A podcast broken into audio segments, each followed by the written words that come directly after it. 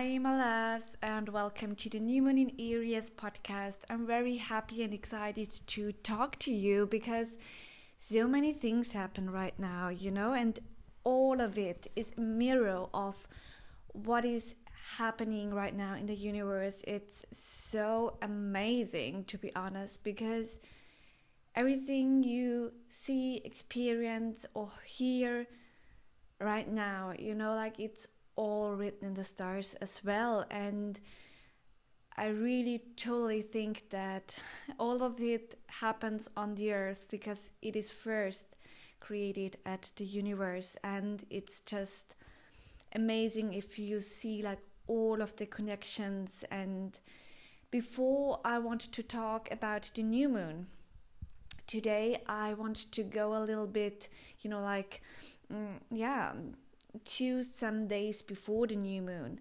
because mm, big and major things are happening right now. I already also posted um, an IGTV video because the en- energies are so high and especially the day before new moon they will be even more intense but let me start you know like it's it's it's so funny like i have thousand notes in front of me, like all of my notes that I've I've written in the last few days, and it's just uh, wow, I can't read anything out of them. but let me just start. You know that Saturn is wandering into Aquarius on the 22nd of uh, March, and this is a major event because Saturn enters each and every sign, you know, like every two and a half years. And with this, everything around structures, orders, boundaries, um, yeah, and responsibilities are changing. So, big, big major topics, and this whole year is so much about Saturn and the Saturn energy as well as the Aquarius energy. And yeah, this is this is a very very big day because Aquarius is such a future driven energy. It's it's all about technology, the future, medicine, um, big visions, big changes, individuality. You know all of the um, Aquarius topic because we already talked about it and Saturn is like completely different about setting boundaries and uh, stuff like that. Like it's it's more of limiting, you know, and also um, Aquarius is also an air sign, so it's also everything about air traveling, flights, for example, traveling, and it's so interesting that like if we think about the topics that are currently are around you know like air traveling is limited right now right? Because also saturn sets the boundaries. Saturn say, says like there have to be new structures new orders and stuff like that. I really think that this is so so interesting. And um, also when saturn is now you know like in aquarius big big changes in technology can be done you know um, especially at the end of the year. Like the end of the year will be so so interesting. And may, many big breakthroughs will be done. Also if we talk about the digital world like this is a year where everything changes uh, concerning the digital world internet technologies medicine and like the the real real start of all of it will be in December 2020 and we will then experience two major years of changes. Um, we will also talk about it. I, I think we will go deeper into this topic um, at our call uh, that we have on Wednesday because some of you already asked about this topic. But um, yeah, I really think what also is very interested is that Corona, the topic about Corona, it appeared when the new moon was in um, Aquarius. And Corona, this is something that I um, that that another or other astrologers found out. This is nothing that I found out at myself, but um, coronavirus is connected to air energy, and it's also connected to Aquarius energy. It's very rebellious. It it has its own structures and ways, and yeah, it came out when the sun and the moon were in Corona, or when the sun majorly. Um, yeah um, wandered into corona although it was already you know like in china it was already before but um, the breakthrough was at this at this time and um, now new structures will be created also in that topic like i really think it's very interested interesting um, yeah well there are many things that i could talk to that topic but um, we will talk about it anyway. So the next day, the day before the new moon, it's the 23rd of March, a big, big event will also appear. It's connected to Mars. And March is very connected to, Mar- uh, to Mars. Um, to be honest, like there are so many um, constellations, connections to Mars in this month, and especially the the the two last weeks of March are very, very, hmm, not speedy, but very turbulent, like very extreme and intense. So expect big, big events happening, and these events can be very loud, powerful, and maybe also some things will break apart. But if if this happens, if you know, like major things turn out to be very, hmm, how do I say it? hard hard and not that good for you please be in faith that it has to be that way and it's important that all of these difficult um, experiences happen right now. These big like difficult events are happening right now because they have to happen in order to be changed and that you you achieve the next steps that you can yeah put on next steps. Do you know what i mean? Like i don't know if it sounds like very clear to you but let me tell you why. So, Mars creates a conjunction with Pluto on Monday, and you know, like Mars is the planet of willpower, it's the planet of war, it has great energy, powerful energy, and Mars truly wants something. And if Mars wants something, you know, like he get it, you know, like it's a very powerful planet. It's a male energy planet. And also, Pluto is so powerful. And Pluto is even more powerful. You know, like Pluto has the elemental power in itself. You know, like it's the big, great wisdom of the whole cycle of life. It's it also brings transformation in a very hard but also in a very positive way because sometimes things have to be destroyed in order to grow again and to grow into the right direction. And this is completely the topic that we are currently in. Um, so Mars also activates again in the last two weeks of March all of the topics that were created with the Saturn Pluto conjunction in January. So expect that topics from January will appear again and they will be even more intense and extreme. And I really want you to know to be so aware of all of the energies because like the energy that is currently around or will be around in the last few weeks of March will manifest how the last part of the year, like the last half of the year, will turn out. Uh, this is because of uh, this the second transformation that we will experience with the second half of the year. So, like, this is a big topic. It's too much for this um, podcast right now, but please be so aware of how you act, how you react. Uh, be very mindful with your energies because you know, like, if Mars and Pluto connect with each other, you know, like this this creates like an energy and empower like this can truly destroy everything.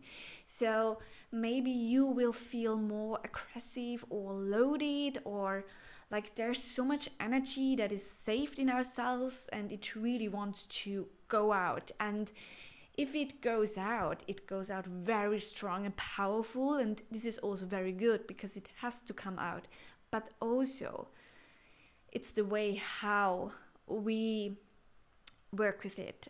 And the extreme power that is connected to this energy can destroy so many things. And if, like, endings or big fights are taking place in this area of time, um, it can be that this truly leads to the end of a relationship, a friendship, uh, a working contract or things like this because like the power that those two planets create like this is not something you know like okay you just you know have a lot of energy in yourself and okay you know like i can see a part of it but major things are throwing to the surface with this energy. This is also, I really think, this is also why we suddenly see the ego in people, why we see that so many people aren't that good. We also see how good people can be. Like now is the time where everything is revealed. If you've been bad in the last 30 years, you know, karma will come. This is the year of karma, so it's definitely also the car, the year of Robin Hood. I just talked with uh, my boyfriend about this topic, and he was like, like, like he really has like the Robin Hood um, image in his, in himself and he said like this is my year you know like everything will be balanced again and if you've been like good and if you have good intentions, this will turn out so well for you. All right, and um, big topics about authority uh, people about power people with power. So in the last two weeks it's all about how you are using your power. Do you use it for good or for bad? And please be aware to use it for good all right? So okay I'll, i think this is a lot of talk about the energies, but for me, it's important that you also know what's around because it's never just about the new moon that is created or, you know, like one specific event because there are so many other events and everything is connected. And right now, it's crazy what's up in the universe. Like, this is why I, I can't concentrate on, you know, like doing my stuff because yeah I know that this also helps you, and I would love to, you know, like record a podcast or a video for you each and every day because there's so much to say. All right, so let's go to the new moon. so this new moon will be created on Tuesday, 24th of March, and it will be a morning new moon. What is very beautiful, it will be created at 10:28 Berlin time and at 4 degrees. So you know like have a look at your birth chart. Where are your four degrees? In which house um, will this new moon will be created? And which topics want uh, want uh, to be worked through in the whole moon month all right this new moon activates this uh, yeah energy of the house that it is created in your very own birth chart. And you know like we are in Aries season. This is so so beautiful. I love Aries energy. I will also record a video of course for you.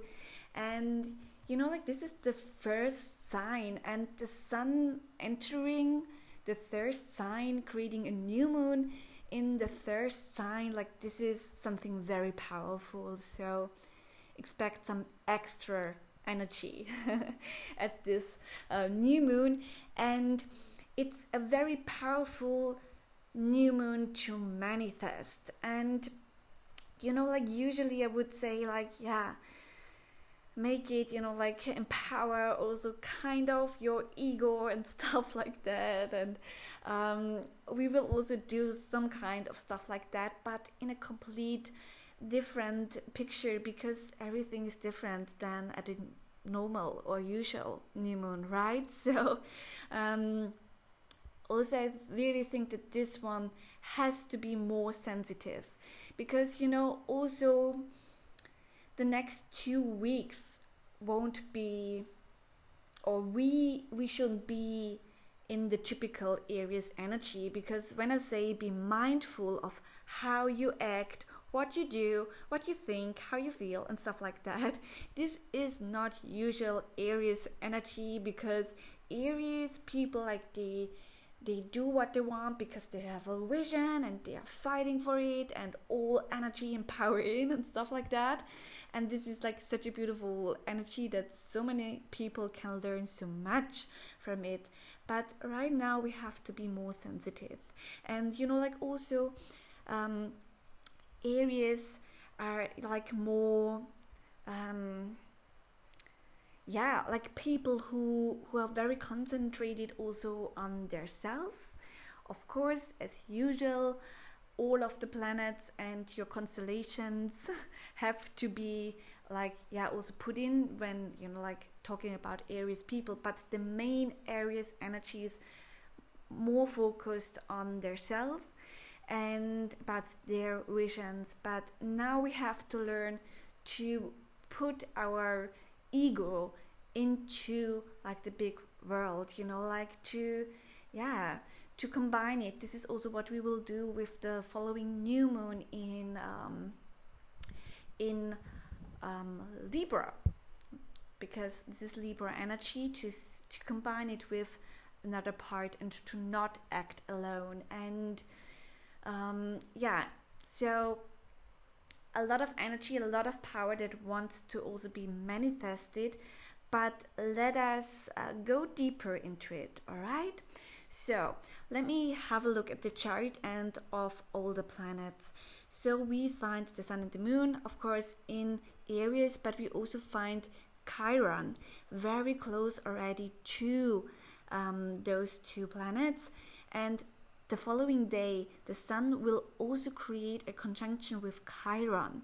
And Chiron is our planet of our wound that wants to be healed. So it's a very, very sensitive planet, a planet that really reveals all of our hard and not that easy uh, situations that are saved in our blueprint and really wants to be healed in this lifetime um, very often they are also connected to other lifetimes so it's also a part of karma what fits so perfectly to the energy of right now. And you know like when i have a look at this chart i really see such a great power to also heal this wound that you have like this experience that mostly was created in your childhood that is also connected with your parents or the family you grew up at. And if you don't know your specific topic you know like just have a look at your birth chart and yeah try to read it you know like here it's in Aries so i guess the wound would be you know like in your identity in your extreme power. Maybe you were always like too loud and your parents couldn't um, couldn't work with your energy and you weren't allowed to be your truest self. Therefore you become a person that isn't your truest self. For example you also have to have a look in the house uh, where it's in for example.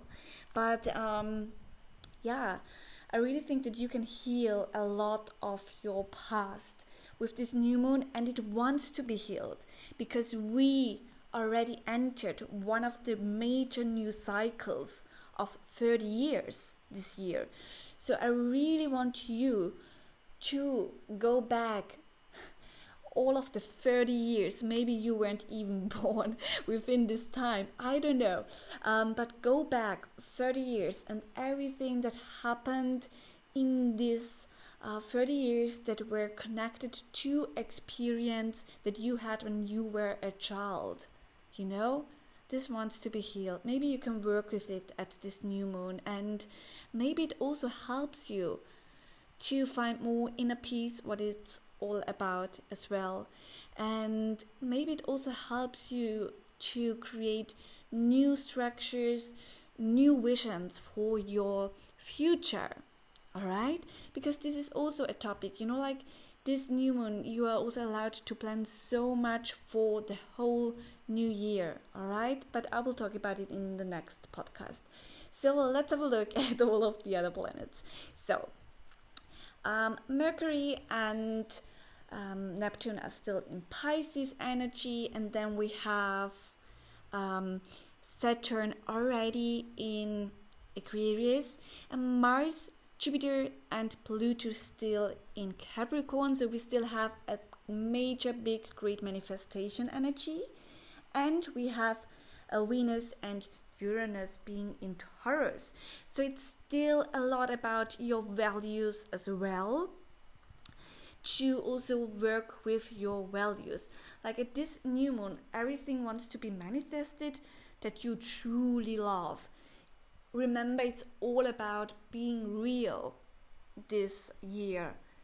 No one wants to see fake people anymore. This is also why people that not acted fair, you know, will be revealed this year, or they their business don't work anymore, stuff or stuff like that, because uh, just everything lasts that's real, that is meant to be. The people who are true will experience many big, beautiful things, growth, and stuff like that, and those who are fake and who didn't act there, well, karma is a bitch, right?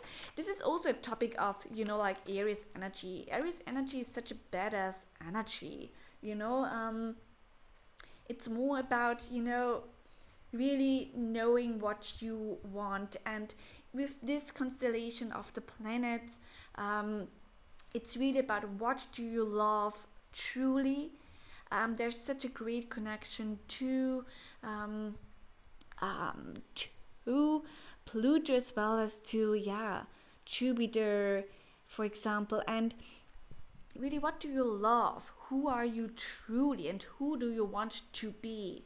What are your big visions for the following year? You know, and um, let me see if I still have something else. Um, let me see, let me see. Well, I think this is it. Um, yeah, I mean, I mean, the biggest thing is truly like to also make the decisions like what's wrong and what, what what is right and how do you want to use your energy how do you want to use your power um, mostly also because of the conjunction of Mars and Pluto. Because, you know, like the energy of this conjunction that was one day before will be still around at this day and it will also last for some some next some following days because these events not only happen just at one point one hour one day they happen for such a longer time so you know, it's still also, I really think that the main topic really is about, yeah, how do you use your power for good, for your future? Um, yeah, what new structures still this topic will be up at the club very, very often. Structures, new, um, yeah, boundaries So the, the word didn't come into my mind. So yeah, and be very aware what you manifest. This is very important, and I really want to say it um, once more.